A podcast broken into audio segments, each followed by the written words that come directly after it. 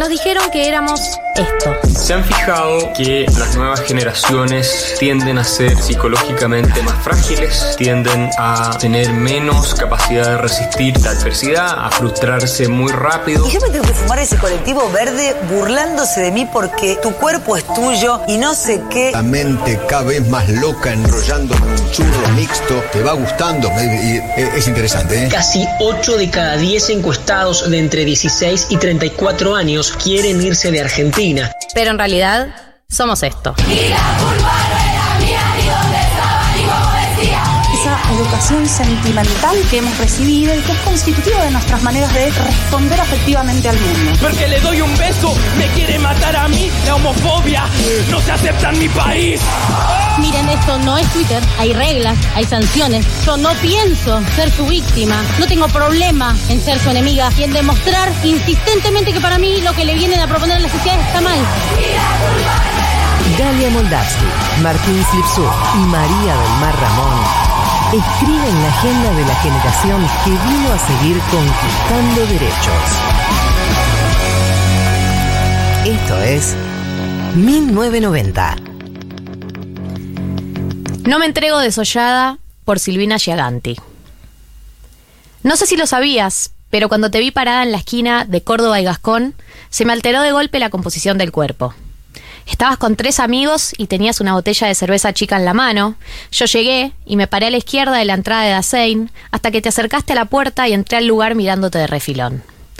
Cuando, cuando las organizadoras del evento me pasaron los más de 60 textos para hacer una selección, me hipnotizaron los tuyos. Eran dos.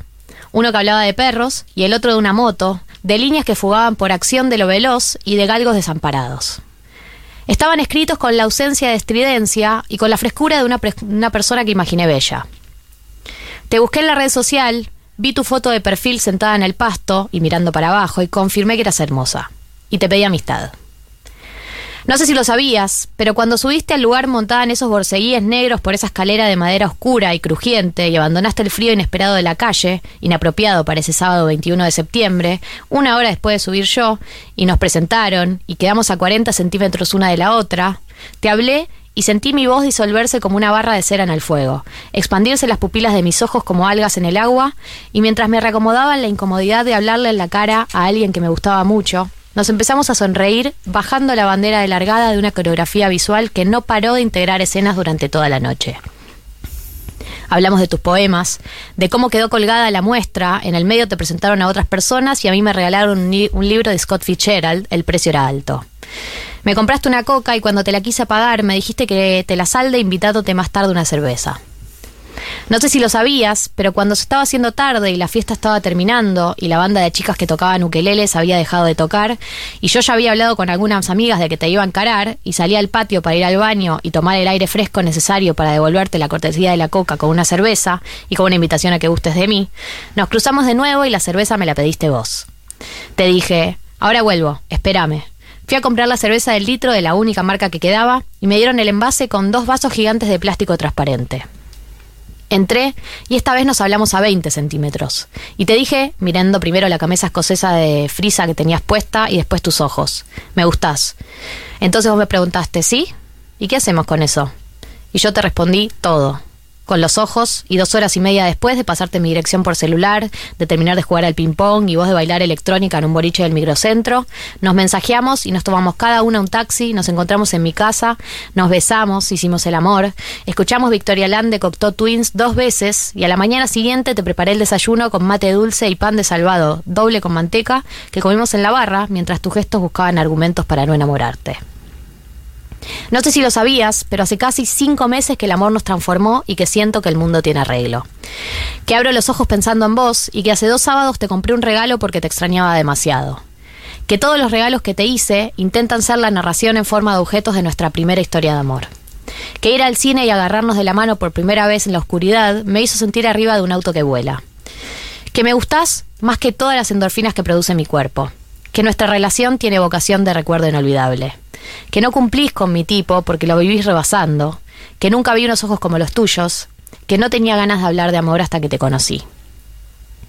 Pero no sé si sabías que no vengo con la marca de un lunar de nacimiento, sino con la de una bolladura, Que me gustan las películas de guerra porque los soldados hablan corto e importante porque saben que pueden morir en cualquier momento.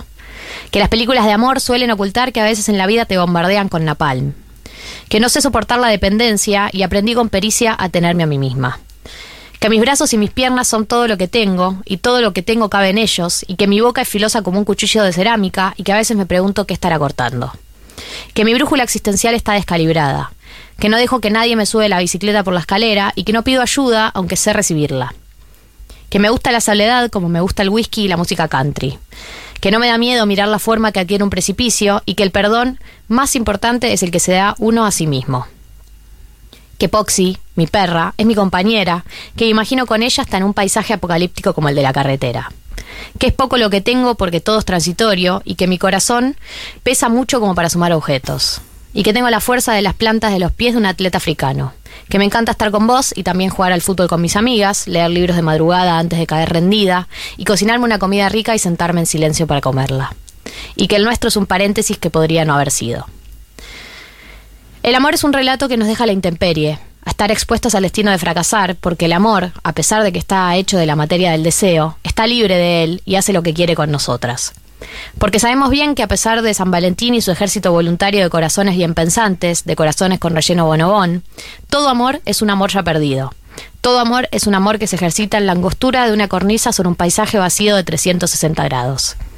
Porque si bien alguien dijo que amar es vivir en la temperatura, en la temperatura de la eternidad, Sabemos que el amor es aquello que no puede detenerse para evitar que se pierda. Por eso no me ofrezco en carne viva ni me ofrezco desollada. Me ofrezco reafirmando mis potencias y sabiendo que soy por mí misma narrada. Porque podemos dejar de amarnos, pero no podemos dejar de narrar ni de narrarnos. El lunes me dejaste y la vida sigue, y las cosas no pasan, se acumulan todas. Y a ellas y a todos sobrevivimos. Porque todo lo que nace separado muere de la misma forma. Y voy a llorar por eso un rato, pero después me voy a parar como un ternero recién nacido y voy a continuar mi camino.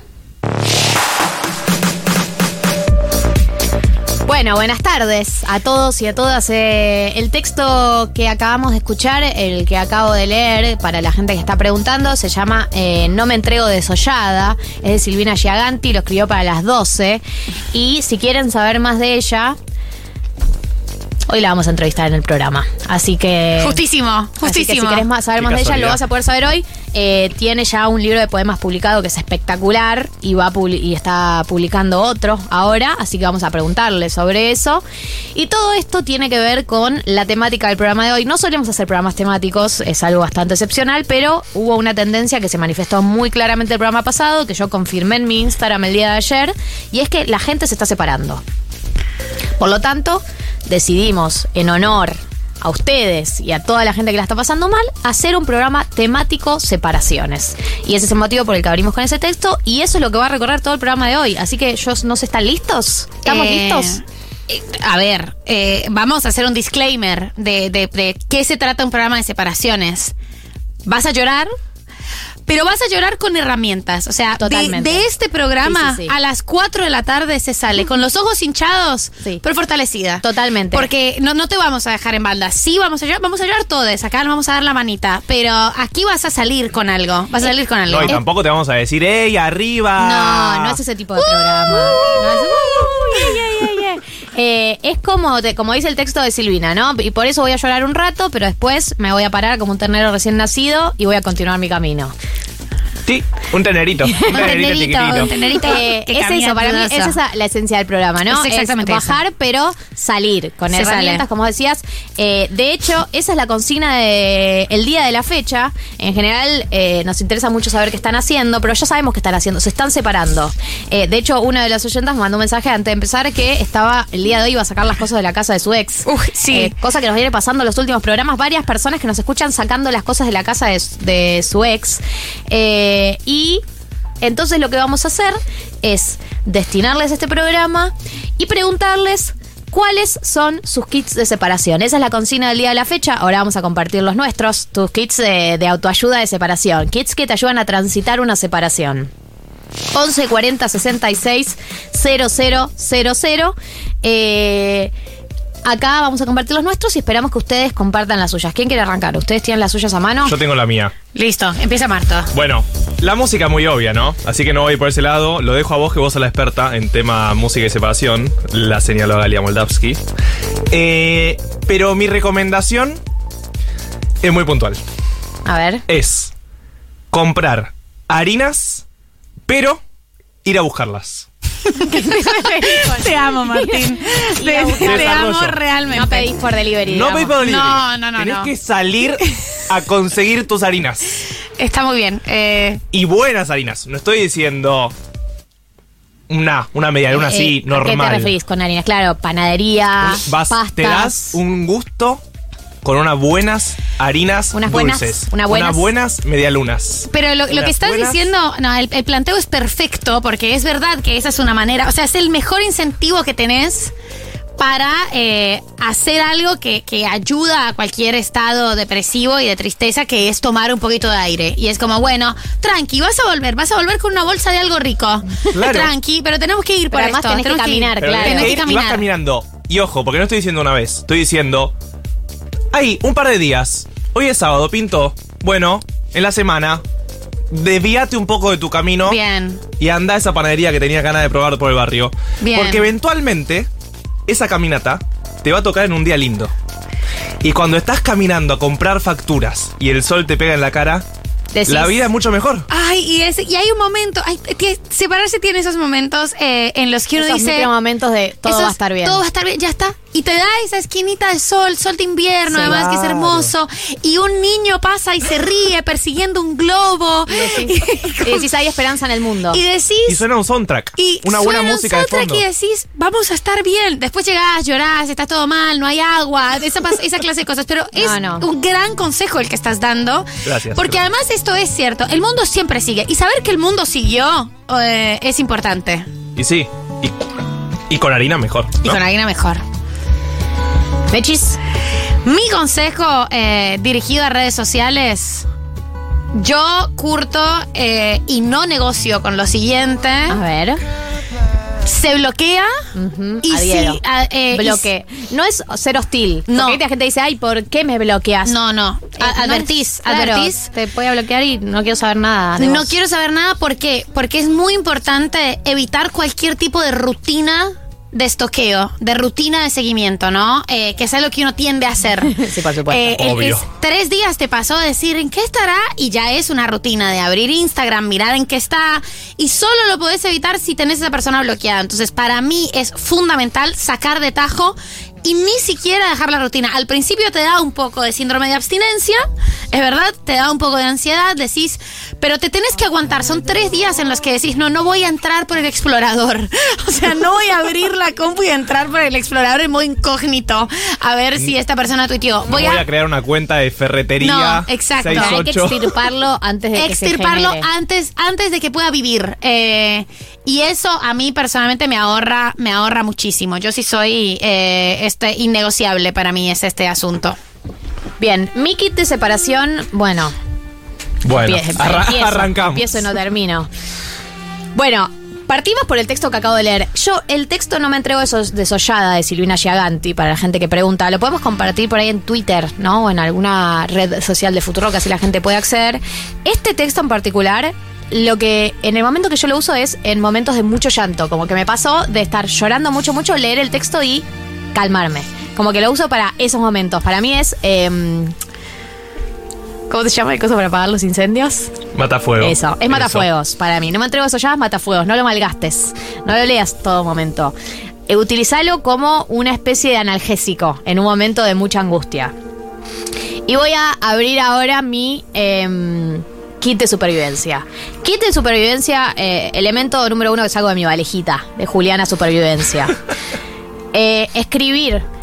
Escribir todo lo que le, te gustaría decirle a esa persona. Porque una se queda con mucha cosa para decir cuando se separa. Eh, mucha cosa para decir. Gracias, Diego, por eh, esta cortina. Eh, una se queda con muchas cosas para decir. Que le hubiese gustado decir. Mucho planteo que te hubiese gustado hacer. Mucho todo. Y para mí, si no lo canalizás en algún lado, el peor de los escenarios es que, es es que reaparezcas después de separarte para hacer más planteos, que es algo que pasa muchísimo después de las separaciones. Mm, sí. Que es, te hablan con planteos, con más planteos. Y es como, a mí me sirve mucho escribir todas las cosas que me quedaron pendientes, hacer listas incluso. El otro día la compartí. Sí. El otro día la Eh, compartí en, en Mejores hace Amigos, listas. perdón. Mejor Estás listas. muy mejor amiguera. Estoy re mejores amigos. Eh, lista de cosas que hice que, eh, por esta persona que me dieron paja. Hice una lista de cosas que me dieron paja hacer por esa persona. Lista de cosas buenas. Lista de cosas. Bueno, hago listas, descargo por ahí, me saco toda la caca porque si no, posta que vaya, a mí me alivia mucho.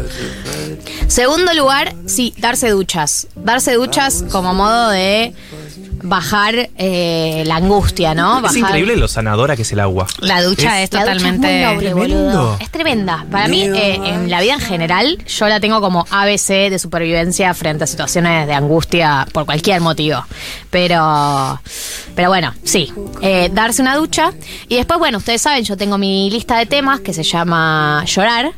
Eh, porque bueno, cada uno elige cómo transitar una separación. A mí me sirve mucho llorar porque después de llorar me tranquilizo, como que, a ver, es difícil explicar esto, pero con la angustia hay algo que pasa que es lo siguiente. Hay una angustia que es la angustia que uno llora un poco para después salir. Y después hay un punto donde uno puede seguir, elegir, seguir profundizando en esa angustia o salir. Yo creo que está bien llorar un poco, pero que en algún momento uno tiene que elegir salir de esa angustia. Que a veces hay un regodeo, ¿no? De sigo y hundo y miro las fotos y qué sé yo, eh, que no sirve.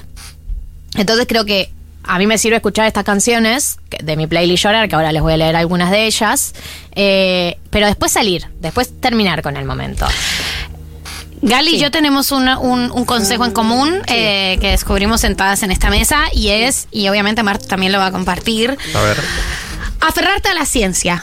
Sí, totalmente. Hay que aferrarse a la ciencia y a la estadística. Esto es el pensamiento científico. ¿Cuál es el pensamiento científico? Parte de una separación, sobre todo si vos fuiste la persona dejada. Eh, porque dejar también duele, pero Eh, es distinto. distinta la intensidad, Sí. es como una nostalgia. Si vos fuiste la persona dejada, obviamente eso probablemente te afecte la autoestima. O sea, es un, es un, sí. es un golpe a la autoestima, porque, porque ¿por qué me dejó esta persona? ¿Qué pasó?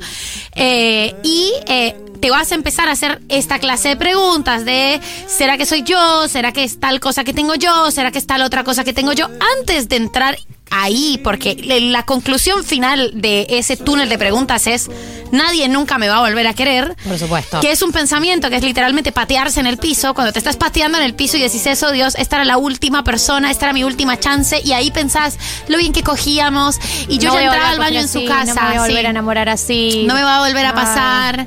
Y reproducís la buena película en tu cabeza. Amigues, familia. Todo hermoso, viaje. esto no me va a volver a pasar. ¿Cuál es la ciencia? ¿Qué dice la ciencia? Que es estadísticamente Te va a volver a pasar. muy probable. no Eh, solo eso, sino eh, es, es ciencia para te va a volver a pasar y es ciencia para nadie se muere por una separación. Nadie se Vos murió. no voy a superarlo nunca, voy a llorar para siempre. Mira, No. le pasó a todo el mundo. Literal, yo, a mí me sirve mucho ventilar, decir Sí. que estoy separando, porque conocí las historias de todos y a todos les pasó. Y todos están Sí, bien ya. ya está. O están por estar bien. Eh, entonces es como, mira, si le pasó a todo el mundo, no sos tan especial. No, No, vas no, a no. morir Vos no vas a morir de esto. vos. No. Eh, científico. ciencia. Ciencia, esto es máxima ciencia, Sí. sustento científico. ¿Qué haces? Te haces bolita, apretás los dientes y decís nadie se murió, nadie se murió, nadie se murió. y después es estadísticamente improbable que nadie me vaya a volver a querer. Es estadísticamente improbable. Y listo, ya está. Eh, chicos, la ciencia, eh, por algo, por algo se inventó. Mi lista de temas de llorar, que son temas para sentir que a los artistas que vos amás también les pasó esto. Y ellos también están bien, de hecho ganaron mucha plata después de esa separación. eh, es la siguiente. Por supuesto arranca con cómo eran las cosas de Babasónicos. Sí, sí. Sigue con Seguir viviendo sin tu amor de Luis Alberto Spinetta. No va en aleatorio. No, no, va en en orden. Lunes por la madrugada de los abuelos de la nada, canción que es una daga al corazón. Sí, esa es terrible porque es lunes por la madrugada. Te abro los ojos y veo tu cara, como una persona que cierro los ojos. Increíble que llores con esta canción, no se me había Sí, ocurrido. la verdad que, o sea, me parece cómplice. Es, además tiene la frase, más allá de toda pena, siento que la vida es buena. hermoso. Que es ese Hermoso. momento, ese, es ese momento que vos decías Sí. que ves una hoja volando y Una decís, hoja, una bolsa, todo y va a decís estar qué bien". belleza. Hay Sí, belleza en hay el belleza mundo. en este Hay belleza en el mundo. O ese, ese día que vas, venís de una muy mala y te juntás con dos amigas y la pasás bien. Sí, y te decís, reís. Ok, puedo pasarla bien Esto existe. todavía. Esto existe. Esto existe. Eh, sigue con Salir de la Melancolía de Serú Girán.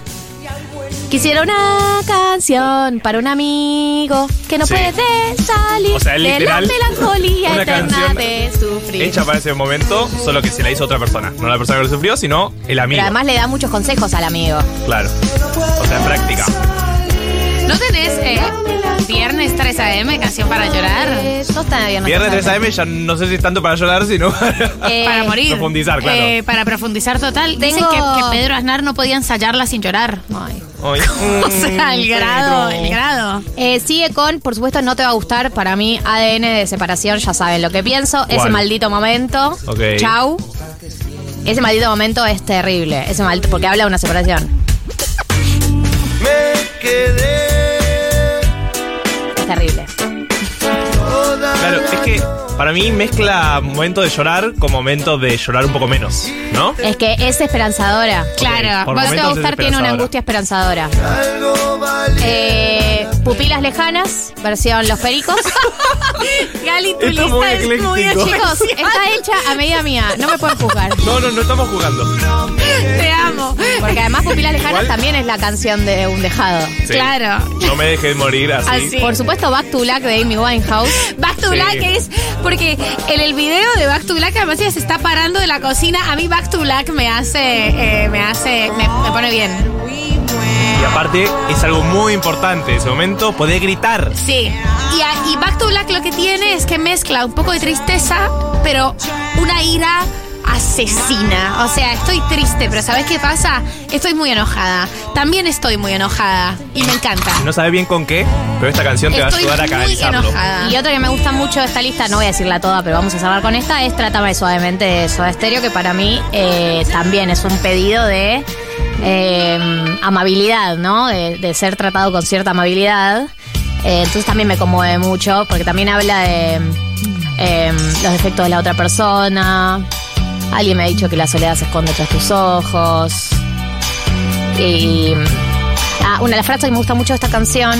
Ahí viene. Me han dicho que la soledad se esconde tras tus ojos y que tu blusa adora sentimientos que. Esta frase, esta.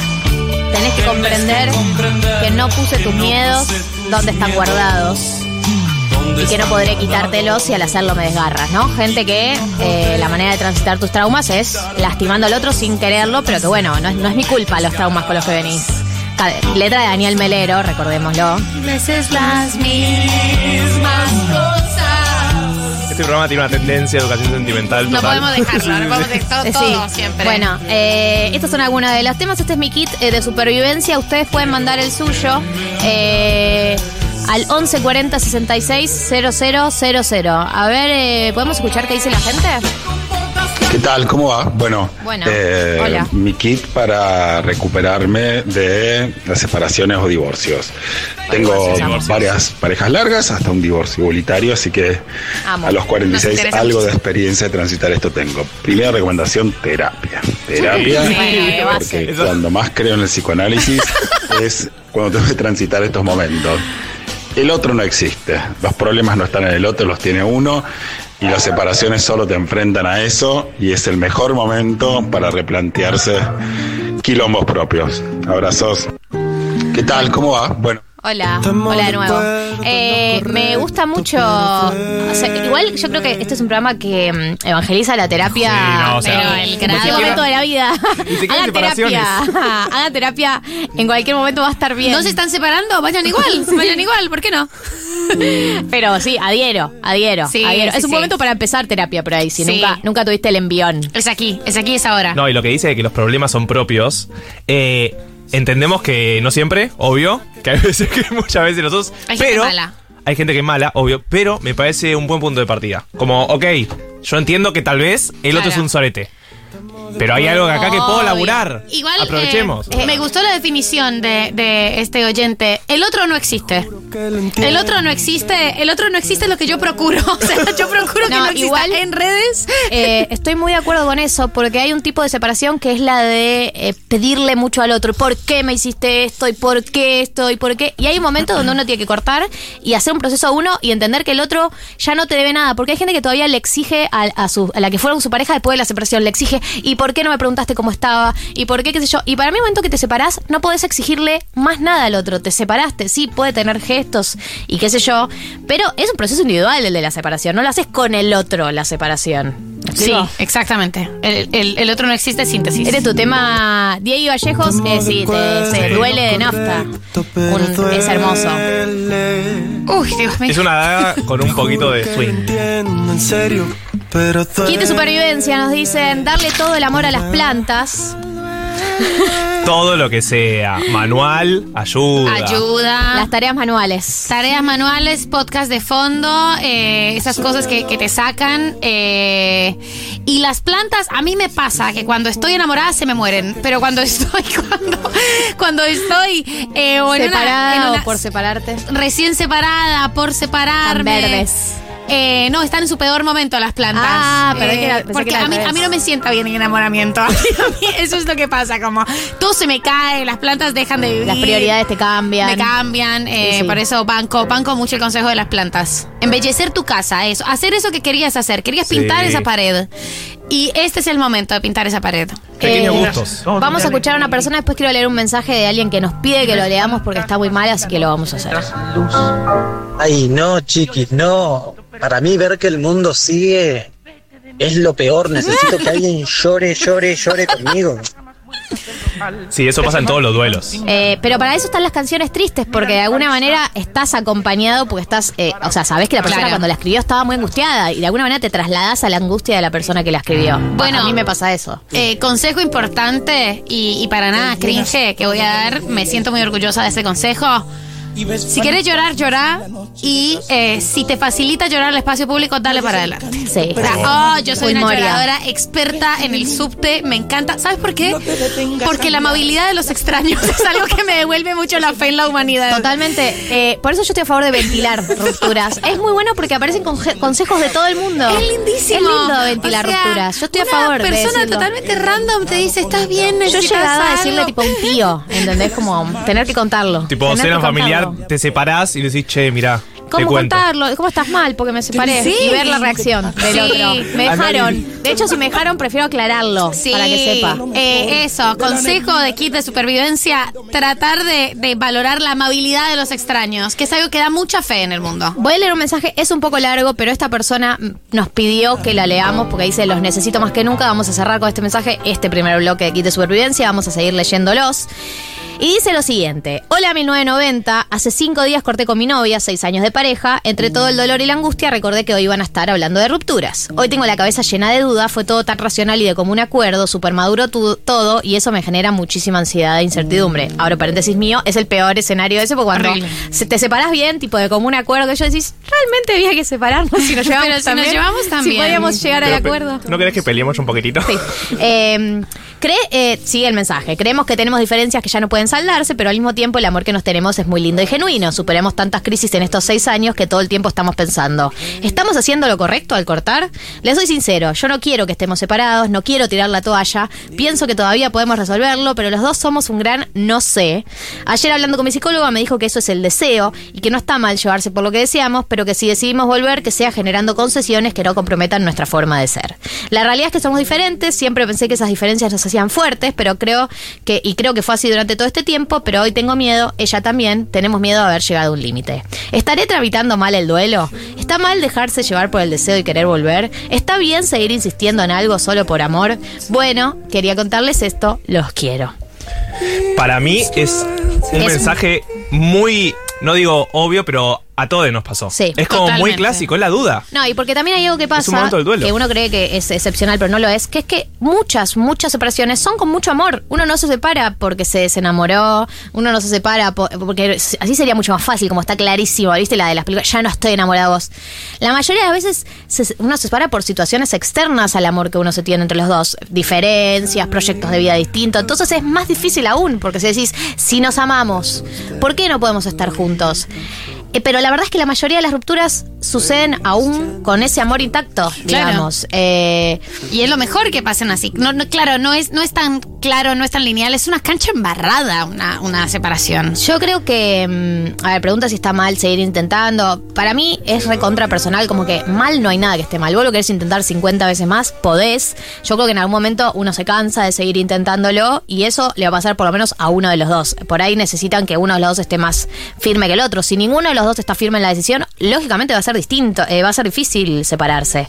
Pero lo que te pasa es normal porque me parece que nunca está tan claro y que mal no va a estar. Lo que vos tengas ganas de hacer para mí va a estar bien. Y cuando te, cuando sientes que no va a dar para más, lo- te vas a dar cuenta cuando, cuando estés agotado de eso. O, está por- eso. o tu pareja se va a dar cuenta que está agotada y no lo va a querer intentar más. Alguno de los dos se va a agotar. Nadie Eh, se murió eh, el de esto. La forma de daño quizás cambie, porque es eso, alguna de las dos se va a agotar eh, y eso va a ser más complejo, pero son cosas que, que pasan, hay que transitarlas, o sea, ya está. Eh, si, si vos sentís que, este, que esto hay que hacerlo en este momento y hay que intentar, Y sumo algo, eh, una última cosa. ¿Qué máscara? Quiero sumar algo.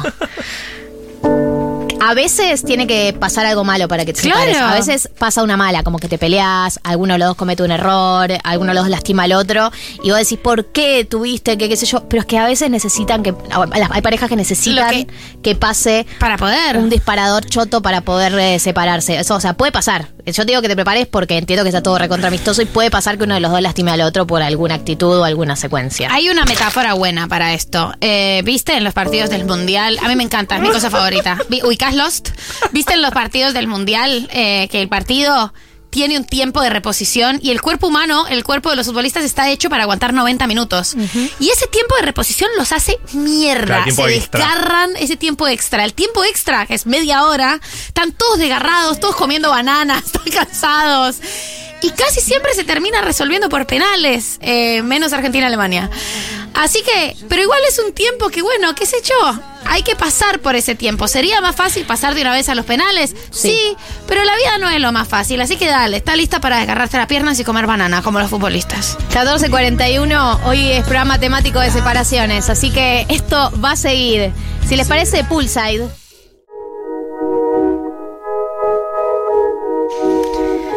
Seguimos con este 1990 temático de separaciones. En un ratito viene Silvina Giaganti, ¿sí? La autora del texto que leímos al comienzo del programa, No me entrego desollada. Está en el Twitter de Futu si lo quieren eh, leer. Vamos a hablar un poco de la temática del programa de hoy, que es separaciones, pero de sus poemas. Eh, ella escribe poemas espectaculares y muchos están atravesados por la ruptura, así que obviamente me interesa saber su opinión. Pero en este humilde momento, no sé por qué humilde, Eh, pero sí, bueno, puede ser humilde. En este humilde momento, eh, ya que vamos a hacer un programa temático de separaciones y que una de las secciones que comenzó este año y que nos gusta mucho hacer es la sección de rewatch, o sea, volver a ver alguna película o alguna serie que vimos hace muchos años y hacer una lectura contemporánea. Hay una película que para mí es un material muy muy bueno para hablar de las separaciones, que es 500 días con ella, ¿no? Eh, una película protagonizada por eh, Joseph, Joseph Gordon-Levitt y Zoe de Chanel. Los dos encantadores. Sí, Eh, Dios, la famosa de- escena del, del ascensor escuchando los Smiths, que quedó para siempre. Sí, sí. Como, ¿Cómo es el amor de los progres? Sí, totalmente. ¿Cómo amamos los progres? Vos también escuchás los Smiths, yo también. Eh, la premisa de la película es eh, ella entra a trabajar en eh, esta empresa de eh, ¿cómo se arma llaman? tarjetas. De tarjetas de regalo. Sí. Él arma como los textos de las tarjetas de regalo, esas que comprás para pegarle al regalito. Eh, ella entra a trabajar ahí y bueno, rápidamente empiezan un vínculo. en donde, bueno, él se enamora medio profundamente y ella eh, también, o sea, empieza una relación, pero tiene como va- varias idas y venidas donde él está en una posición de asimetría y de sumisión casi todo el tiempo. Eh, una lectura, la lectura que se hacía originalmente de la película es, o sea, él es como una especie de, de víctima, ¿no? Este chabón enamorado que no logra eh, construir la relación que quiere con esta persona y ella es como así una, un alma más libre, pero la trajimos hoy porque a mí me parece que hay otras lecturas para hacer y que tienen mucho que ver con eh, lo que hablábamos en la apertura. Puedo ir yo. Si les parece, para mí algo importantísimo, como toda película, son esos detalles que el director te la deja muy servida, como al principio, que te dice es la historia de un chico que se enamora de una chica. Claro. Ya con eso te cuenta todo, ¿no? Pero para mí también es muy importante que en un momento, para quien no la vieron, eh, te va mostrando el amor y el desamor al mismo tiempo. Claro, que- tiene eh, flash forward y flashbacks. Claro. Va y viene en el tiempo, eh, en lo que duró la relación. Por eso se llama 500 días con ella. Es tipo día tal, están así, día tal, estaban así. Como que va y viene todo el tiempo en el- la línea de la relación. Y en un momento de desamor, él sale con una chica, colorada ella, que le. Él, como el que le cuenta su desamor con Zoe de Chanel, y la putea, no sé qué, y la mina con la que está saliendo le dice: Para, pero ella no te engañó, te dijo siempre que no quería ser tu novia, eh, y como no te hizo nada importante, no te. No te maltrató, no te pegó, o sea, realmente te cagó tanto como. Te puso siempre los puntos. Y él dice, tipo, sí, una hija de puta, ¿no? Como- Cancelada. Sí, se ha cancelado, se ha cancelado Zoe de Chanel. eh, pero yo creo que eh, con lo que dice Marto, que finalmente es una de esas preguntas que le gusta a nuestra generación, ¿quién es el verdadero villano de El Diablo Viste la Pregunta de Moda y de, y de 500 días con ella? Hay algo que, que la película también refleja eh, y es esa simetría en los vínculos sexoafectivos, pero también esta idea de a veces la gente se enamora o se engancha de la forma en la que vos la querés y eso no es culpa de nadie. Y hay algo de ella ama la devoción con la que él la ama, ¿no? Hay- y, y eso a veces te pasa. Para mí es una cuestión mucho más de suerte, es una cuestión mucho más de azar que una cuestión que puedas controlar. Yo no estoy segura de que uno pueda lograr que una persona se enamore de uno, eh, que es algo que se, ense- se enseñó mucho, ¿no? Es como una idea del amor romántico, como que se puede ganar y vos podés Claro. conquistar a alguien. Sí, él, él la rema, lo intenta La por todos lados y ella nunca lo quiere como él la quiere a ella. Y también hay que decir, bueno, a favor de Zoe Chanel, que nunca tampoco le- lo finge, digamos, nunca le vende esa. A ver, para mí hay dos, como una contradicción que tengo. Por un lado, el team, el team Zoe de Chanel, que es ella la clara del momento cero, del momento uno que empiezan a salir, él está full enamorado, él también es, él ocupa el lugar que ocupan las mujeres en las comedias románticas. Sí, que- totalmente. que arranca a salir día uno y flashea Y todo, flashea todo, casamiento, Todos flashea amor. conocemos algún hombre que pasa eso, ¿no? que vive así, Es- sí, sí, que vive así los vínculos, que flashea amor desde el momento cero. Él el momento cero flashea amor. Quiere todo con ella y, y, ah, y también, hay que decir, proyecta mucho en ella, digamos, se hace toda una imagen de ella que no era la real, porque la- el, el mundo real ella le estaba diciendo, mirá que no estoy para una relación, mirá que no estoy para algo serio, mirá que no, él ya se lo verbaliza todo el tiempo. Entonces, en ese punto para mí hay algo de cierta responsabilidad de él de negar lo que estaba pasando, de negar lo que la realidad le estaba diciendo, que era una persona que está diciendo, mirá que no estoy para una relación, mirá que no estoy para una relación. Entonces, en ese punto, para mí es punto para Zoe de Chanel, si es que esto se mide en puntos. Sí. Pero después hay algo que apareció en los mensajes que me mandaron en Instagram, que es, si vos ves que la otra persona está tanto más enganchada con vos y hay una simetría muy grande, por más que se lo digas y se lo verbalices, ¿realmente disfrutás, disfrutás de estar en un vínculo así, donde el otro tiene una devoción tan grande por vos que vos no sentís por esa persona? O sea, yo pienso que en lo, en lo personal a mí no me es cómodo ese tipo de vínculos. O sea, no me siento cómoda eh, en la simetría. Y hay gente que sí las- la puede sostener la simetría. No, yo creo que eh, es más complejo. no, creo que es más complejo porque sí es cierto que, que, que a veces vos te enganchás de la seguridad que te presta el cariño del otro y a veces vos necesitas eso. La gente se usa, la, eh, la Bueno. gente se usa, Kim. People, people are using each other. Eh, y no sé si eso también, como si esa transacción es ingenua para todos o es algo que está mucho más sobre la mesa, porque tampoco sé si eso corresponde ver- verbalizarlo. Hay algo de la película que a mí me impacta un montón, que es como la gran ruptura de corazón terrible, que es, ella al final se casa. Con otra persona. Con es otra clásica. persona, La- claro. es la clásica la que te dice, no estoy para una relación, ni bien se separa Amigo, con vos, no no hay entra en una es- relación. es- Eso es- es así. Ay, Dios mío. Ni si yo me pusiera a hablar. Si, si- si yo hablara. Si yo hablara. Eh, entonces ahí también es quizás entender, o sea, quizás funcionan.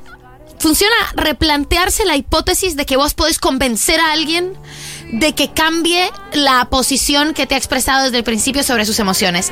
El mundo nos ha enseñado que sí. Yo pienso que podemos repensar esa hipótesis. Yo pienso que podemos decir, mira, si esta persona me dijo, yo no estoy para una relación, no creo ahora no está para una relación en general, porque acaba de separarse y seguramente por ahí le engancha a estar conmigo otra cosa y lo puedo disfrutar hasta que dure. Si yo quiero una relación, esto son unas vacaciones. Las vacaciones se acaban y ya está. Vos no te querés quedar a vivir en Brasil. No, Vos- pero- pero creo que- lo querés hacer, pero eventualmente hay que empacar las ojotas y volver. Entonces, eh, Algo que seas Daniel Scioli. O sea, es muy difícil ese paradigma porque cuando uno está enamorado uno sí cree que puede convencer a la persona y que la persona se va a enamorar de Bueno, uno. pero esa es una, para mí es una construcción más, más ingenua, ¿no?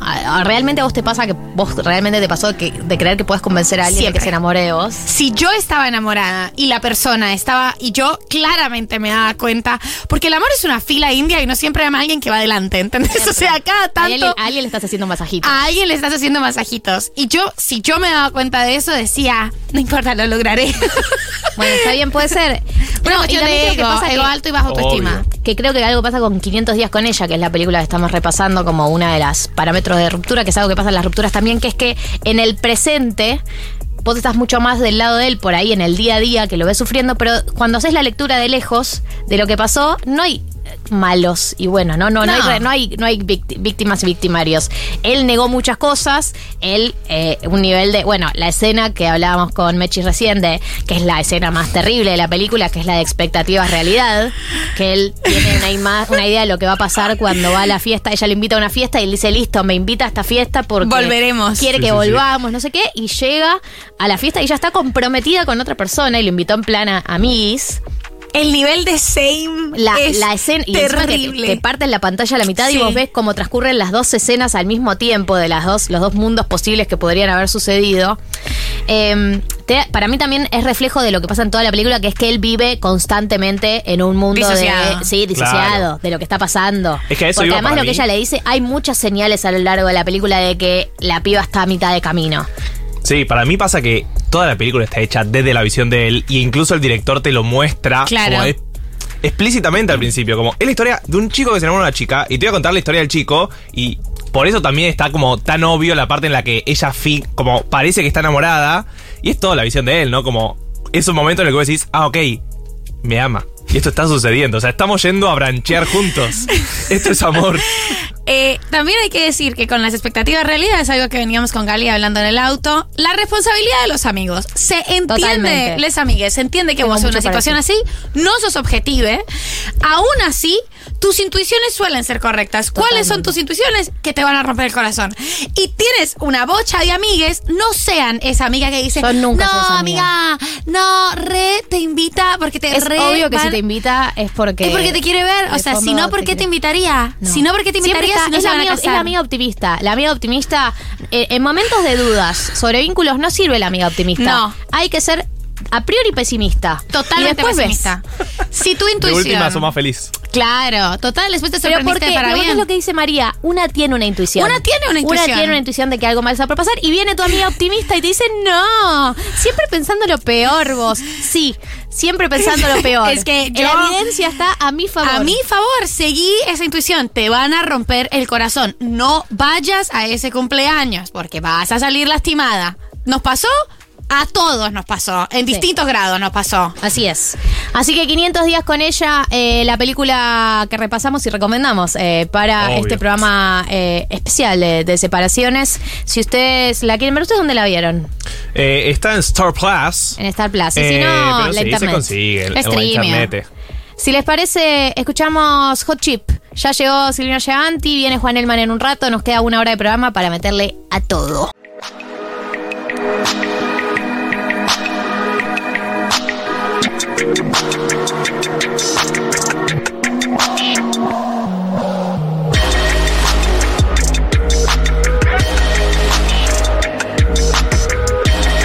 Ahora sí, eh, vamos a entrar en la entrevista del programa El Día de la Fecha. Le cuento a la entrevistada, no sé si te- Juli, nuestra productora, te avisó, pero el programa de hoy es un programa temático de separaciones, eh, porque estamos, nos enteramos a través de los oyentes que estamos en temporada de separaciones. Mucha gente separada.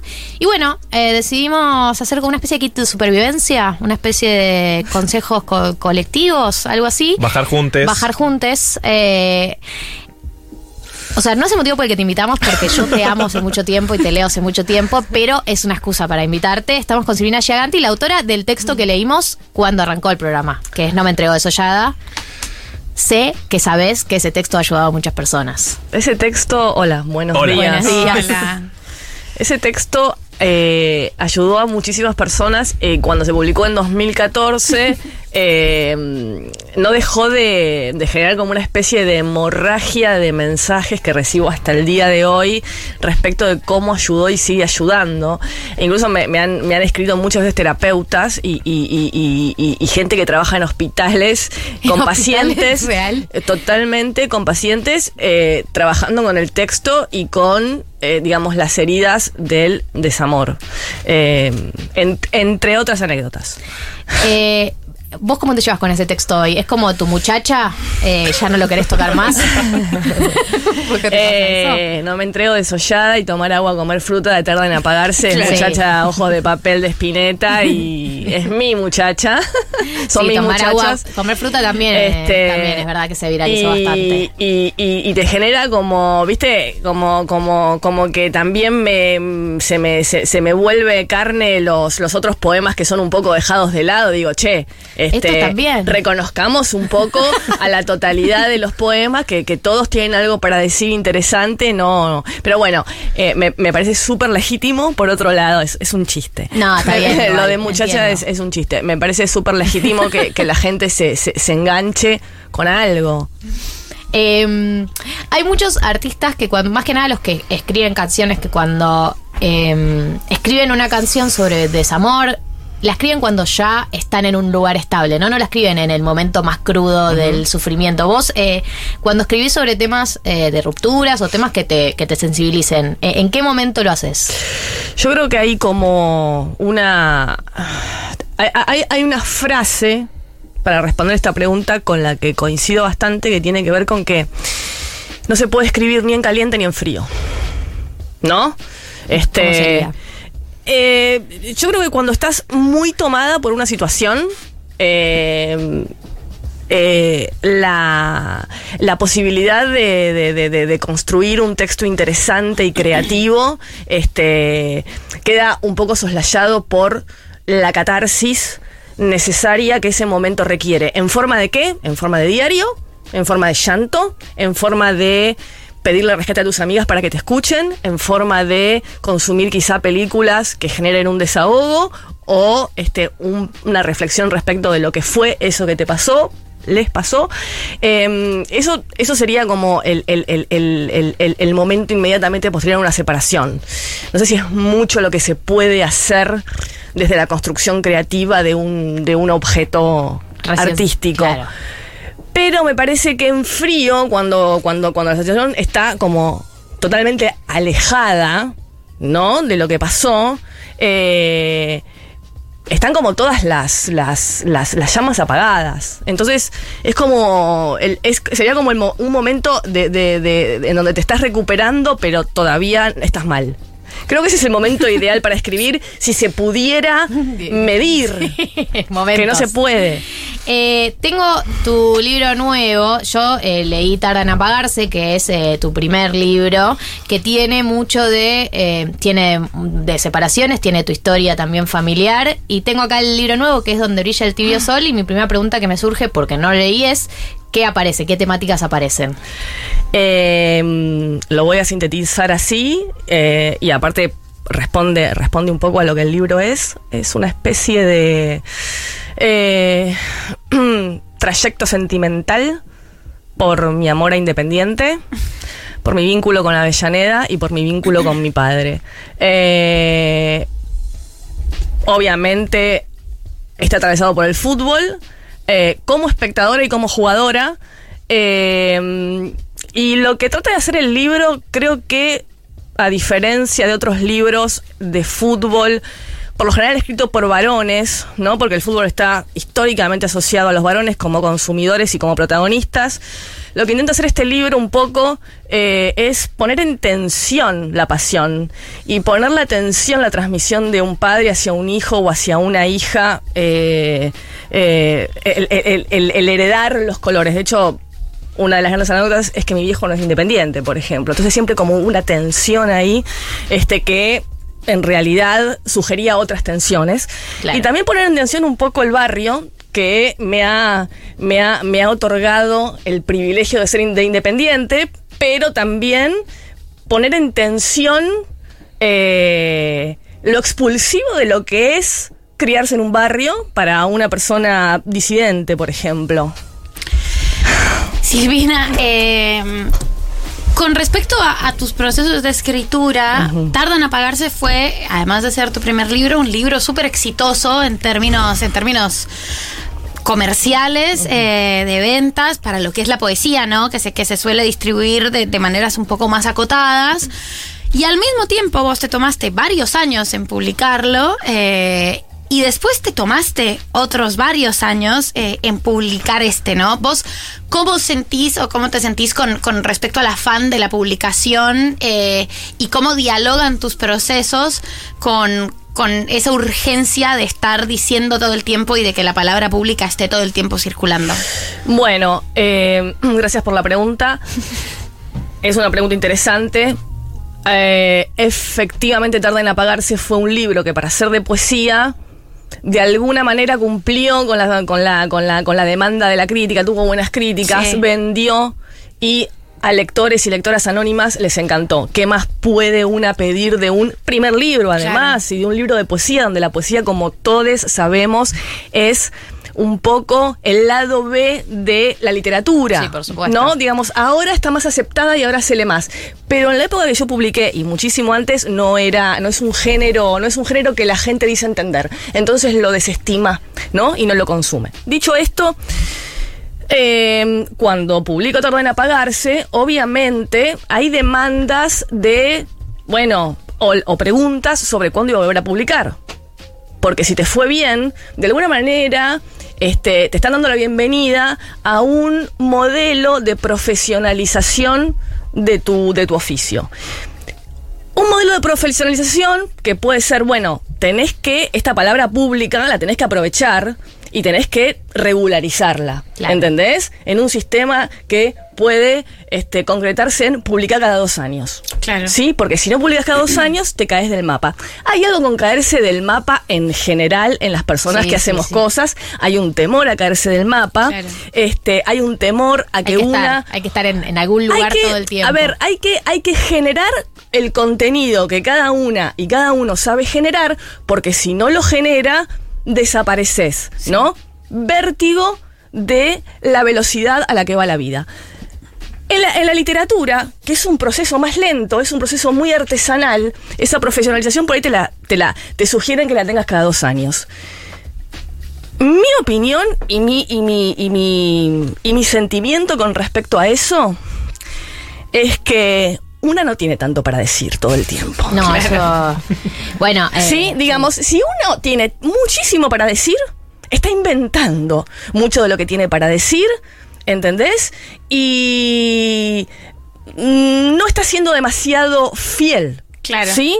A esa cantidad de contenido que uno tiene para proponer. Entonces, la profesionalización hoy es eso, no caerse del mapa. Quiero preservar en mi vida, quiero preservar en mi vida, como respuesta definitiva quizá, es quiero preservar en mi vida que mis procesos de escritura respeten mis tiempos. ¿Sí? Dicho esto, este, este texto está publicado cinco años después. Claro. Sí, lo cual para un escritor que se profesionaliza quizás es demasiado tiempo. Y probablemente no vuelva a escribir hasta por cinco años, o quizá me- me- me- el año que viene tengo terminado otro libro. Porque no lo estoy considerando en términos de cada cuánto mi nombre tiene que estar en una, en un estante de una librería. claro. Si yo, si yo, si yo siento que tiene que pasar eso, seguramente escriba cosas de más, porque no tengo tanto para decir. Eh, estamos hablando con Silvina Giganti sobre su nuevo libro, Donde brilla el tibio sol. Son más relatos que poemas, ¿no? Es un... No sé si le querés poner un título Sabemos- al formato. Sí, sí, obvio. Eh, para guiar, para guiarnos es un, lo podemos considerar un relato largo o una novela corta. Perfecto. Y yendo al tema de hoy, Sí. eh, te pedimos, como le solemos pedir a, a varios invitados que vienen al programa, eh, algo que es el ADN del programa, que es la educación sentimental, que son las canciones que escuchamos eh, cuando en momentos de desamor o momentos que necesitamos estar acompañados. Vos has elegido las tuyas, las vamos a escuchar. Eh, y me gustaría que expliques por qué, si te parece. ¿Una por una? Una por una. Ah, Vamos para con la. The Cure. Ah, esto es Lawson, temazo. Sí, sí, no. eh, ele- elegiste dagas. Eh, el- Es que el- es la- igual está bien, es Dagas. es- la idea es esa. Flechas envenenadas. Sí. Y también se puede compartir em, tu kit de supervivencia. No solo de canciones, sino eh, eh, caja de herramientas en momentos de desamor. Lugares que sabes que te traen cierto confort, cierta tranquilidad.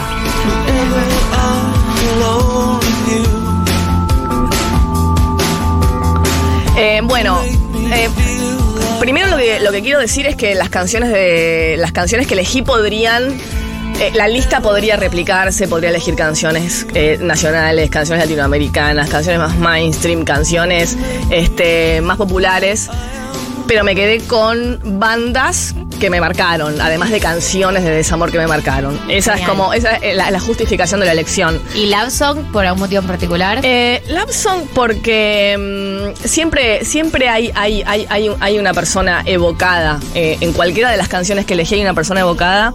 Y, y Love Song es una canción que me remite a, a, no sé, a mi primer amor. Eh, ella era una chica dark. Gustaba de Cure. estupenda, digamos, eh, como, como, como en su, en su, en su estética. Era una, una- una chica estupenda. Este, y, y me acuerdo que la conocí y tenía una remera de The Cure. eh, y, y me puse a escuchar The Cure. Obvio. Y me encantó y me apropié de la banda. Y Love Song fue una de las canciones que más me gustaron. Eh, y en realidad es una canción más que de desamor, en su letra es de amor. Claro. Pero, a ver, ¿qué pasa? Muchas canciones de desamor son de desamor porque son de amor. Por supuesto. ¿No? No, y que uno La remonta, la remo- se remonta a sus momentos, ¿no? Porque una canción de desamor no es, no es, no es eh, o sea, te remonta a un momento feliz.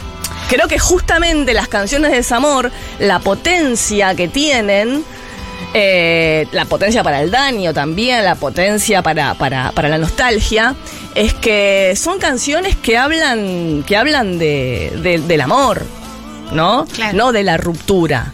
Sí, sí, sí, sí, sí. Es que yo creo que están las dos, los dos estilos. El, hay mucho dentro del rubro desamor ya post ruptura, que es eh, la canción resentida, ¿no? Exactamente. Vuelve, o la canción Ahora estoy peor, bueno, etcétera. Y después están tipo- las canciones que remontan, ¿no? Que se remontan a todos sus momentos A los momentos felices. Nostálgicos, Exactamente. un poco eh, más, más nostálgico. Así que esto es de Cure Lawson, eh, la primera selección de, de Silvina en este Educación Sentimental personalizado. Y la segunda banda, una de mis bandas preferidas, preferidas de Patch Mode, A Question of Last.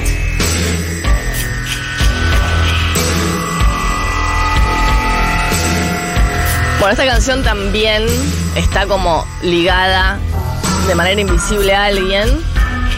Es una canción que de hecho eh, fue una relación en la cual fuimos y vinimos muchísimo tiempo y, y una canción de la cual hablamos ella y yo como representativa de nuestro Ah, vínculo. era el tema.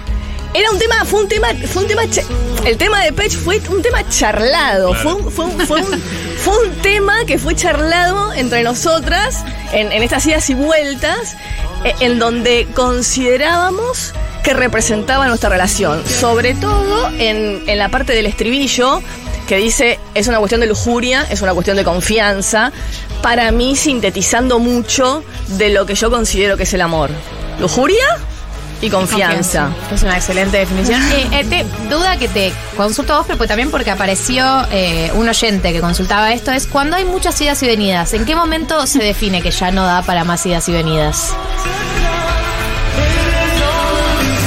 Esperamos una respuesta concisa. Mi, mi opinión es que de- una de las dos integrantes se cansa. Que no siempre es consensuado, digamos. Que deja de ser consensuado. Eh, yo creo que sí, coincido con vos.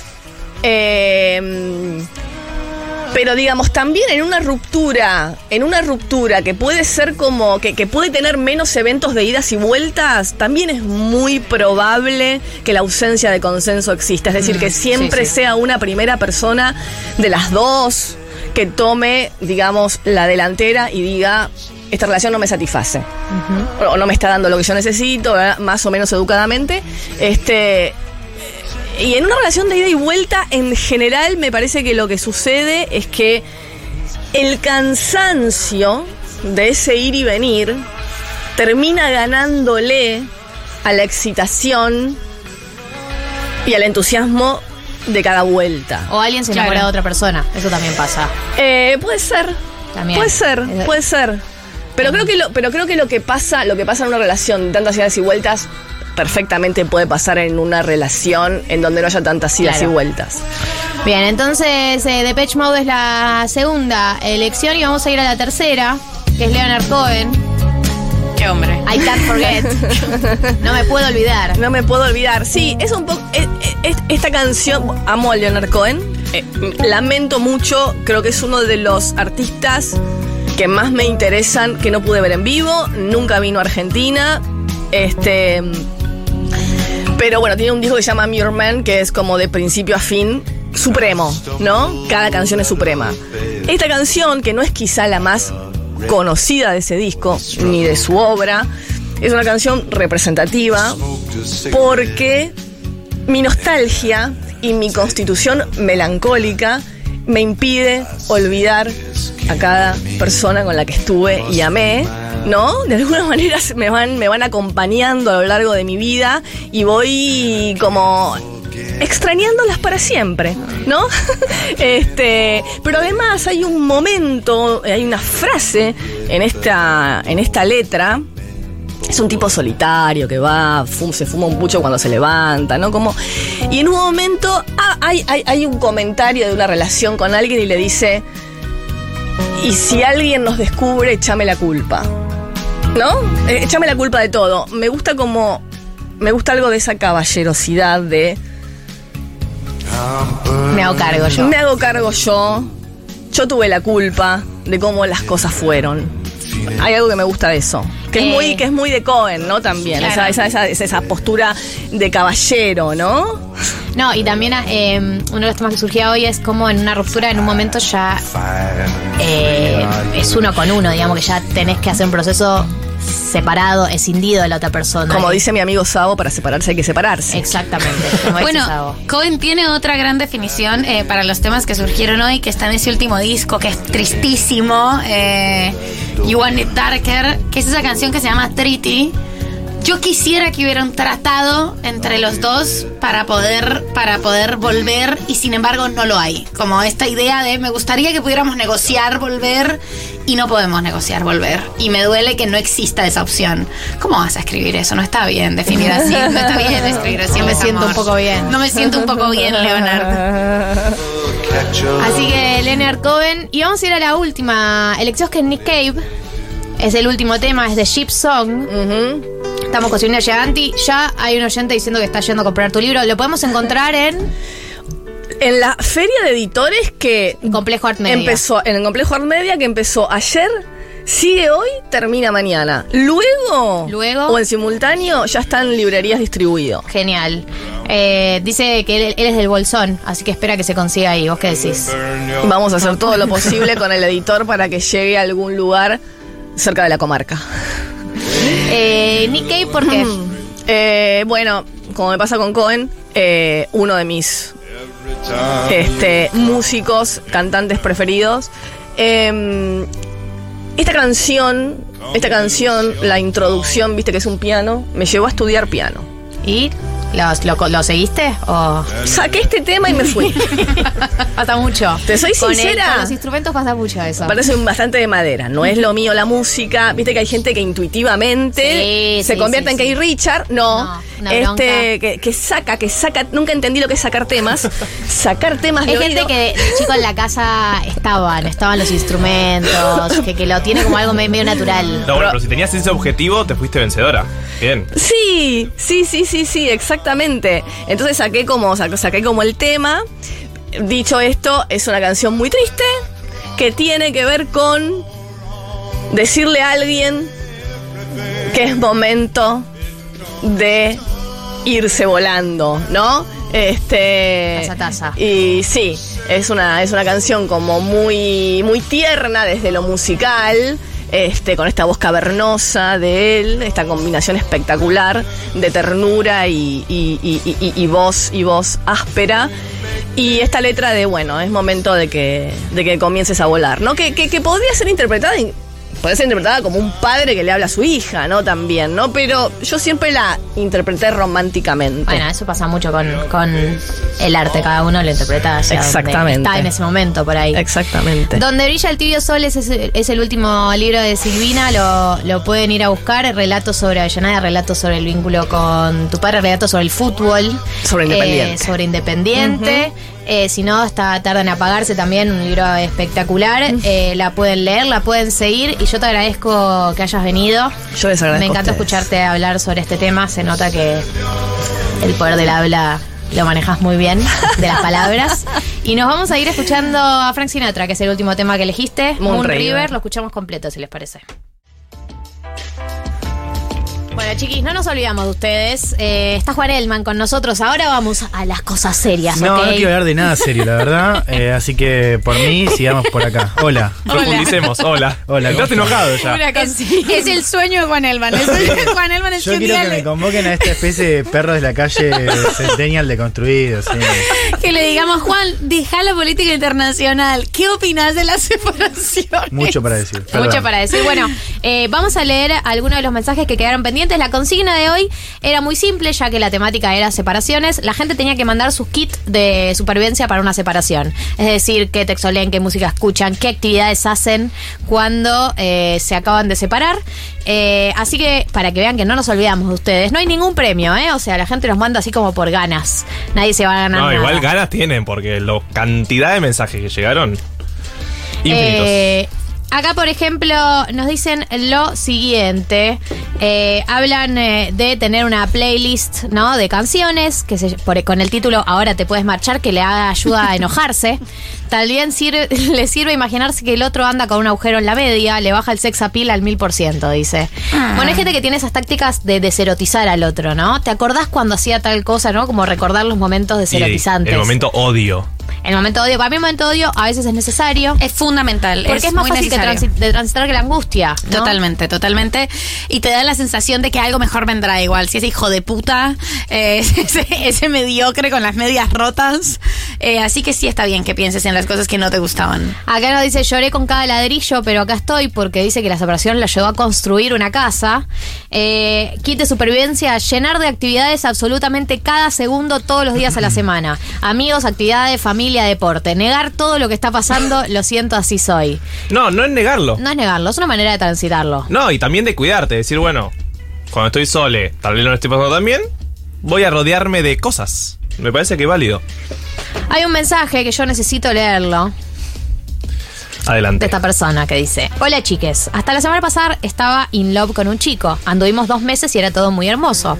Resulta ser que en dos días me enteré que me había mentido en muchísimas cosas. No sé qué fue real y qué no, qué fue mentira. A la fuerza desapareció de todos lados y me quedé en estado de shock. Dice que me ama, pero tuve que soltarlo a la fuerza. Escuché mil veces todas las músicas para llorar posibles, más sesiones de terapia. Ahora estoy un toque mejor, gracias por preguntar. Eh, terrible este escenario porque es el escenario de algo de lo que pasó fue real, ¿no? A veces pasa cuando uno se separa, dice, ¿qué de todo fue real y qué no? Porque, viste que, viste esa frase que dicen que uno termina de conocer a la persona cuando se separa, viste cuando uno se separa aparece una versión de la otra persona que decís, ah, ¿quién sos? Y está el tema de bien que cuando descubrís un par de mentiras y se pone todo en juego. O sea, si te mintió en un par de cosas, ¿por qué no te mintió en otras cosas que crees que son verdad? no? Sí, es, una entra en una duda total, pero bueno. No tengo una respuesta para estos casos. Creo que son casos muy difíciles de transitar. Los, los que cuando te separas descubrís mentiras, muchas mentiras. Porque es verdad que traen duda todo. Yo creo que uno tiene que mm, intentar hacer el balance de decir como si pasaste lindos momentos, eh, te dio felicidad en tu vida, bueno, quedarte con eso. Como decir, bueno, trajo una cuota de felicidad a mi vida. Después trajo muchísimas cuotas de angustia. Como hijes de mamá y separades, podemos aprender a separar esas cosas, ¿no? Eh, Kit de supervivencia en el 1140 66 000. ¿Tenés el tuyo, Juan? Eh, Mi kit de supervivencia, Eh, Para separaciones. eh, canciones de Jorge Drexler. Y sí. O sea, toda la discografía de Jorge Drexler adentro. Porque Jorge, y le digo Jorge porque somos amigues, eh, tiene ambas. tiene esas que te bajás, Y que pero suben. esas que te dan vida. Sí, total. Es que para ¿No? mí, en- eh, sí, es cierto, pero hay muchas que está, está todo ahí. Sanar, por ejemplo, es un tema de. Sanar, bueno, sanar, eh, un poco. Sanar es re kit de supervivencia. Sí, pero un poco porque te dice vas a estar bien. Claro, va a pasar y, y además te dice, va a volver a pasar. O sea, te vas a enamorar, te van a romper de vuelta el corazón, igual va a sanar. Como dice Leo Mattioli, llorarás más de 10 veces por amor. Claro. Que esa canción, la cantidad de verdades que contiene, llorarás más de 10 veces por amor, para mí es una Biblia para decirle a Sí. una persona separada. Porque todo lo que dice, no solamente esa frase, todo lo que dice, todos los consejos que le da el león santafesino. Un visionario, verdades. Es un visionario y él sabe de amor. Porque él, Él sí fue que sabe amor. Él sabe, 20 él sabe. veces. por amor. Romperán más de diez veces tu corazón. Bueno, muchas recomendaciones musicales. Mucha recomendación Mucho síntesis O'Connor. eh, Eh. Vi un par ahí de mensajes diciendo al ánimo reset. También. Camas separadas de Daniela Espalla, dice acá, un poco de helado de chocolate y mucha plata gastada en plantas nuevas. Ah, muy buena esa. Eh, yo igual quiero decir algo. Eso, Sí. eso. plata, gastada, gastada, punto. punto. Yo. Comprar Mamita, te cosas, lo mereces. Comprar cosas, te lo mereces. Yo, Sí, ah, si me dejan, eh, estudié Obvio. para esto. Dale. Yo soy economista. Certifico que la ciencia dice que es el mejor momento para invertir en vos mismo porque Sí. vos lo valés. Porque No, y, vos- vos lo valés. No, pará, y mercado interno también. o sea, Mercado La interno. macroeconomía El- necesita, la macroeconomía argentina necesita ahora que El ponga mercado plata. interno siempre nos necesita. En hay vos. que poner de pie ese- hay que poner de pie este país Eh, Sí. eh, esos jeans comprátelos Sí, eh, todo totalmente. eso dale para adelante Comprate cosas. Yo lo lamento mucho por la gente que luchó contra el capitalismo, pero está chequeado que comprarse ropa que te queda bien eh, te hace sentir mejor. No, y está llena- chequeado. llenas vacíos. Llenar y, lle- y vacíos. llena vacíos y te hace sentir bien. es un ratico, es verdad. O sea, es efímero. eh, pero mirá que en una situación de corazón roto, por un ratico de bienestar, ¿sabes cuánta plata pones? No, y aparte toda la búsqueda, el momento Todo. este o este, qué talle, la elección, ir, ir a un local, Y ver probarte. las cosas. No seas negador con el talle, porque no hay peor que irte a comprar a un local y ser negador y probarte todas las cosas que te quedan chicas y salir más deprimido. Le, le pasó a una amiga. Eh, entonces yo intento no ir en plan negación, ir en plan eh, comprarme cosas de mi talle. Claro, y no luchar bien. contra, sí, que me queden bien, que me hagan sentir mejor, porque me pasa muchas veces en etapa de negación voy, me pruebo cosas que me quedaban en talles, que me quedaban bien hace un par de años y te queda todo chico y salís deprimido. Decís, no me compré ropa nunca más en mi vida. Bueno, ir en ir en modo blanquear. Igual para eh, comprar, el concepto comprar vale para cualquier cosa. No estamos hablando de una tele o No. un viaje a Disneylandia. Todo. Es un chocolatito. Es hasta Una lo más remerita. mínimo. Un, un regalito, un regalito. Una remerita. Una remerita. Eh, hablando de invertir eh, en vos mismo, pueden invertir en Invertir Plus, por supuesto. Porque También, si hay algo también, que ¿por qué no? quieres invertir Ahí en vos mismo, es comprarte tus 200 dólares mensuales. Quizás en tu futuro. Esa es una buena inversión en vos. ¿Sabes? Puedes invertir en tu futuro. Así que si vos, eh, por ejemplo, ahora con los subsidios, si vos aplicaste a, a mantener el subsidio y no te van a dejar seguir comprando los 200 dólares mensuales, eh, podés comprar el dólar Que está en invertiplus.com.ar y también podés probar en otro tipo de inversiones. Para más información, invertiplus.com.ar o las columnas de Marto de Educación Financiera del pasado. A ver qué dice la gente. Hola amigas de 1990, mi kit es bailar, bailar mucho, mucho, mucho con amigas, vino, pijamada con amigas, música, andar en bici. Y andar en bici y fundamental, mascota, perro, gato, lo que sea, mimitos. Y de a poco va a sanar.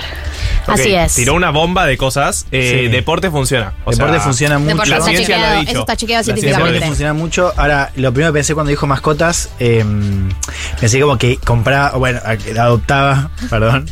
Cancelado, No, ¿qué? Dijimos me que esta era la versión progre de perro de la calle. eh, eso, exacto. Eh, como que adoptaba gatos o perros. Y no, entiendo que igual. eh, era- No, refugiarse ahí. No, Sí. porque esa es otra también. Como adoptar un gato para. Mm, Pero es decisiones, las decisiones importantes tal vez no es el mejor momento para en tomarlas. emoción, en modo emoción violenta. Tal ¡Dame vez- ese gato! Tal vez no querés comprometerte meses, a un sí. animal durante 15 años. en este estado en el que estás, pensalo un poquito más. Vamos con un mensaje más, ¿les parece? Bueno, y después vamos a ir a tu columna, Juan. Bueno, mi kit de separación es, primero tengo una lista de películas, libros, eh, cosas muy falopa, eh, nada, nada muy inteligente. Eh, Obvio, cosas falopa. Como Sex and the City, algunas canciones como para temática relaciones, como para hundirme en esa. Sí. Y después escribir, o sea, escribí muchísimo. Ujú, a favor. Después lo lees y decís, ¿qué? Qué Muy Cris. Morena todo lo que escribís, Sí. pero realmente Morena. son cosas que no dan para comunicárselas a la otra persona. Totalmente. Y las escribís y te descargas. Nadie Sí tiene por soy. qué ver eso. Sí soy, sí soy, sí soy. Cris Morena lo que Eh, hizo una lista hermosa de la que ya habló. Eh, iba a decir que para es un insumo de la separación de mis amigas, una lista que hizo mi mamá de pros y contras. En un momento en el que se tenía que separar, eh, pros eran básicamente esta persona está viva. contras empezaba por lo veo y me deprimo. odia a mi cel, odia al mundo. eh, así que las listas también están bien para sumar. Gente, kit de supervivencias eh, para una separación. Una de las maneras de salir es hablar de otros temas. Así que, Juan, en unos minutos vamos a hablar de Taiwán, que un poco se está separando. O Sí. se quiere separar. Es que. ¿Viste la gente que aplica esa, ese prisma para todo? Taiwán es el tóxico de China. Sí, para mí vamos a hablar más de de- eh, reunificaciones traumáticas. Bueno, Bien. peor aún. lindo. Peor Bien, aún. Bien, volvieron a convivir. Pero antes. Separado y volvieron. Madonna, esto es music.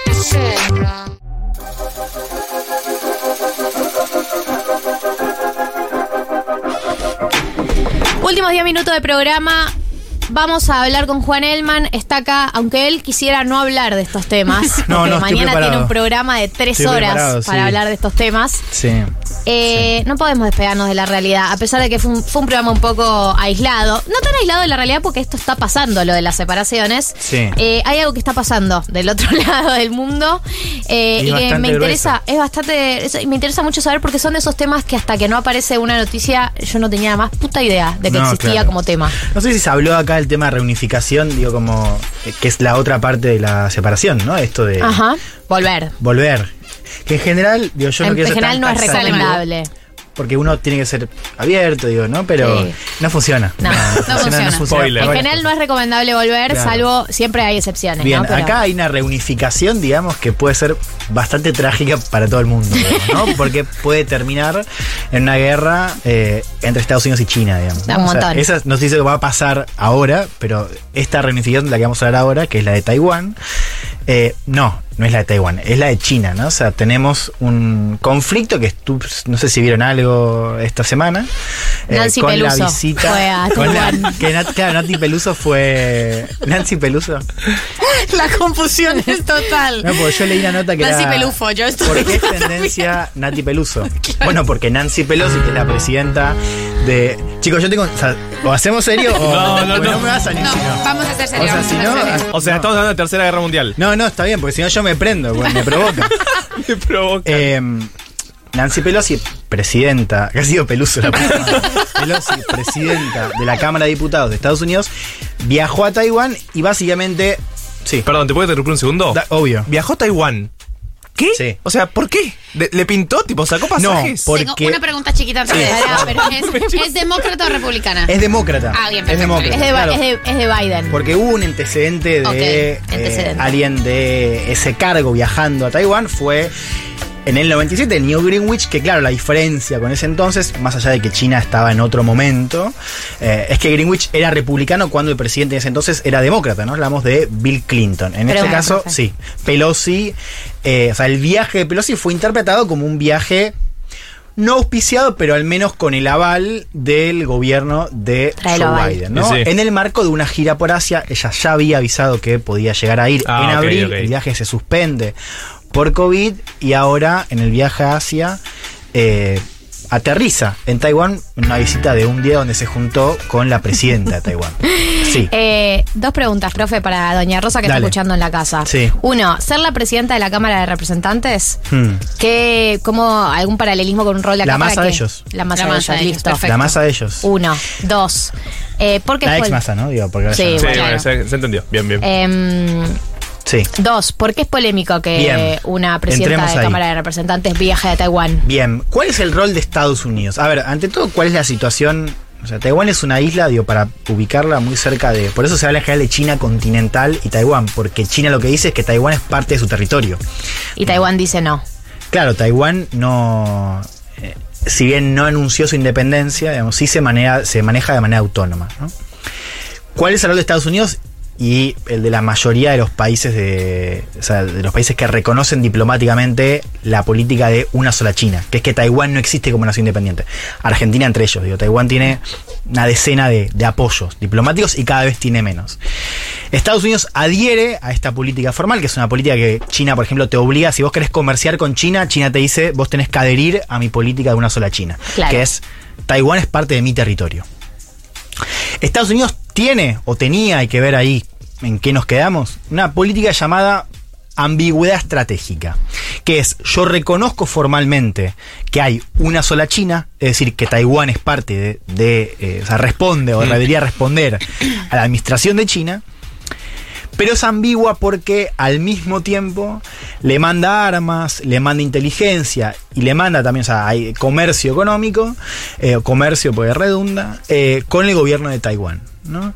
Eh, y esto empieza a responder la pregunta de Marto también. Lo que cree Estados Unidos es que ante la amenaza de una posible invasión del gobierno de Xi Jinping a Taiwán, a la isla, Estados Unidos tiene que eh, defenderla. Digamos, esta idea de que pensemos en el lente, ¿no? Que el lente está muy tamizado por la cuestión de Ucrania, ¿no? O sea, lo que está diciendo Estados Unidos es en Ucrania nosotros no nos involucramos militarmente de manera directa, ¿no? Sí de manera indirecta. En Taiwán, si China decide invadir, nosotros vamos a responder, ¿no? Pero- que es básicamente una guerra entre Estados Unidos y. China. ¿Pero preferís enfrentarte a China eh, y no a Rusia? Bueno, la gran disputa de Estados Unidos es con, Claro. es con China. o sea. Pero supongo que tenés, o sea, igual el nivel de hablemos sin saber es total, pero Mm. ¿no es mucho más peligroso enfrentarte a, Chica, a, China, a China que a Rusia hoy en día? A Chica. No, en términos militares no. A ver, ahí también depende mucho. O sea, hay una, hay una gran diferencia que es el tipo de conflicto, digamos. O sea, en, en- el tipo de conflicto en Europa es un conflicto terrestre. O sea, Claro. el, el- que esa es la, la gran diferencia con la época de Guerra Fría, ¿no? Que la Guerra Fría no termina en una guerra caliente, digamos, un enfrentamiento, pero vos tenías, o sea, tropas eh, en Europa eh, con la OTAN estando muy cerca de Rusia. Entonces todo el tiempo estabas esos roces en terreno. La diferencia con este tipo de conflicto es que si bien Estados Unidos tiene bases militares en Asia, sería un conflicto en el mar.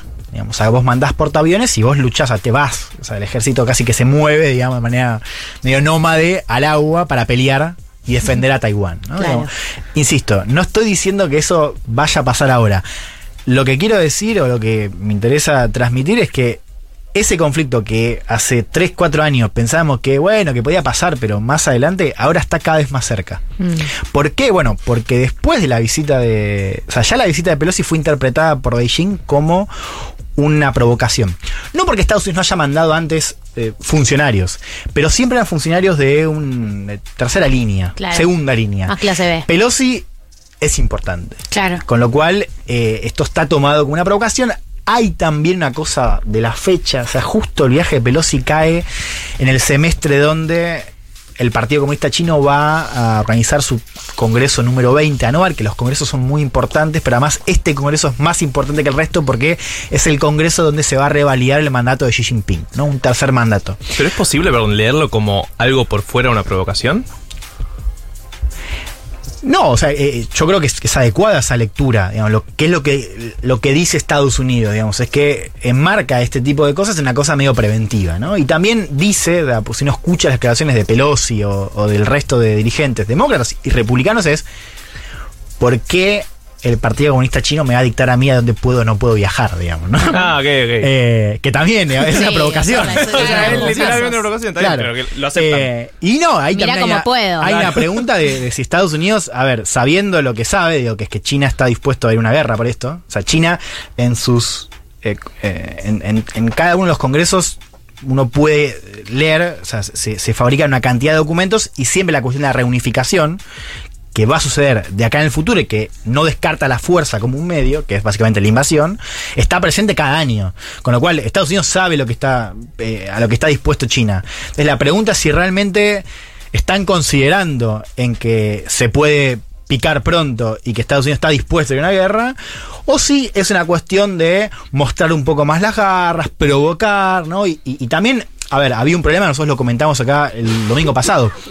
Ya cuando vos planteás un viaje así, tenés un problema. Porque básicamente es, si vas, tenés lo que, lo tenés ahora, digo, ejercicios militares en el estrecho de Taiwán, el, el puerto de Taiwán bloqueado, lo cual es bastante relevante para todo el, el comercio de la parte este de Asia, ¿no? Además, Taiwán es una especie de hub tecnológico que vende eh, semiconductores que son vitales para cualquier celular. Lo dije muy rápido esto, ¿no? No. Vende No, no, se entiende semiconductores, digamos, para que son vitales para cualquier tipo de celular, por ejemplo.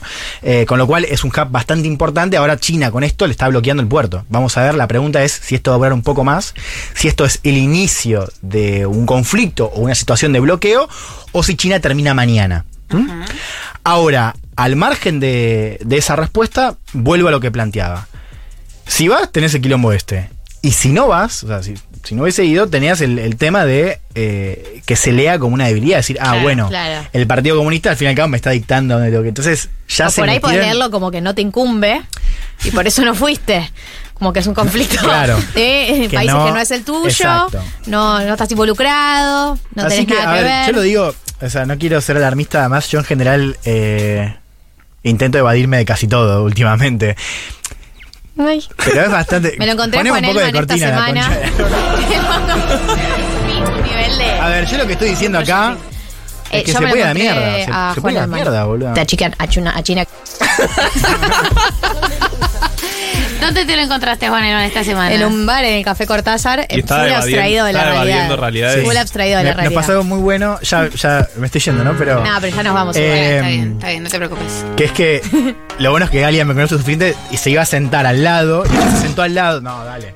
Se sentó al lado eh, y se iba a juntar con una amiga. Y después se termina yendo porque dice: No, tengo cosas de las que hablar, tipo chismes que.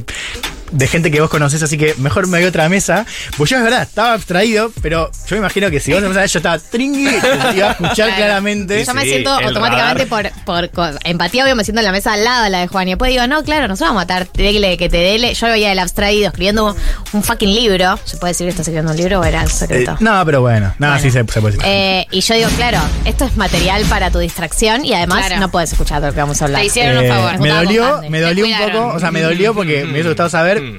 porque digo, uno sufre, pero al mismo tiempo, al mismo tiempo eh, fue una decisión correcta, acertada. Sí. Pensé en vos, pensé en mí y pensé en vos. Y en tu seguridad. También, sí, en mi trabajo. Juan, nos tenemos que ir. Bueno, bueno, Todos bueno. tristeza y dolor. Le quiero agradecer a Dieguito Vallejos, que hoy estuvo muy afilado. ¿Qué tenemos, DJ? Rápidamente. Que comience la fiesta. Mesa, mesa, mesa. a Juli Piasek, eh, a, a Silvia Giganti que vino, a todos ustedes que participaron, a Juan también por eh, traer su versión de reunificación, eh, volver con tu ex, versión Taiwán. Sí, Eh, sale mal. O sea, sale mal. Si no quieren guerra, no vuelvan a conocer, conocer. A Mechis y a Marto, y me encantó hacer este programa temático. Fue hermoso este programa. Vamos a hacer todos programas temáticos a partir de ahora. Sí. Bueno, vamos a ver. Chao. Chao.